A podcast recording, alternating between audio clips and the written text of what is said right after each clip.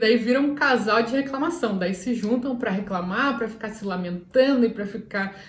se vitimizando e para ficar culpando todo o resto do mundo que tudo dá errado, e aí a força é maior ainda, porque se um foca em alguma coisa e essa coisa expande, imagina se dois focarem num problema, meu Deus, vai virar um baita de um problema. Então, pior do que essa pessoa se afastar de você, ela se aliar com você e vocês alimentarem uma coisa que vocês não vão conseguir lutar contra.